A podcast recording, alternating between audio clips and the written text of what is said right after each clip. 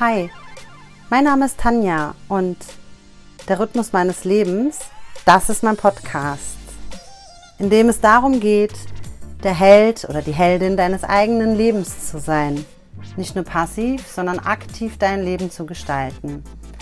Lass uns gemeinsam auf die Reise nach Liebe, Erfüllung und natürlich dem Sinn des Lebens gehen.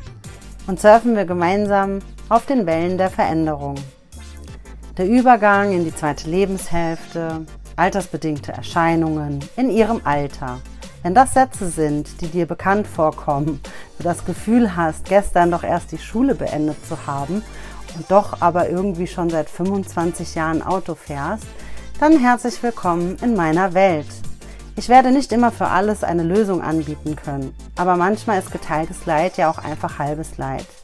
Wenn du am Ende die Gewissheit hast, dass du nicht alleine bist und auch anderen ähnliches passiert, dann hat es sich gelohnt, deine wertvolle Zeit mit mir zu teilen. Ich freue mich drauf.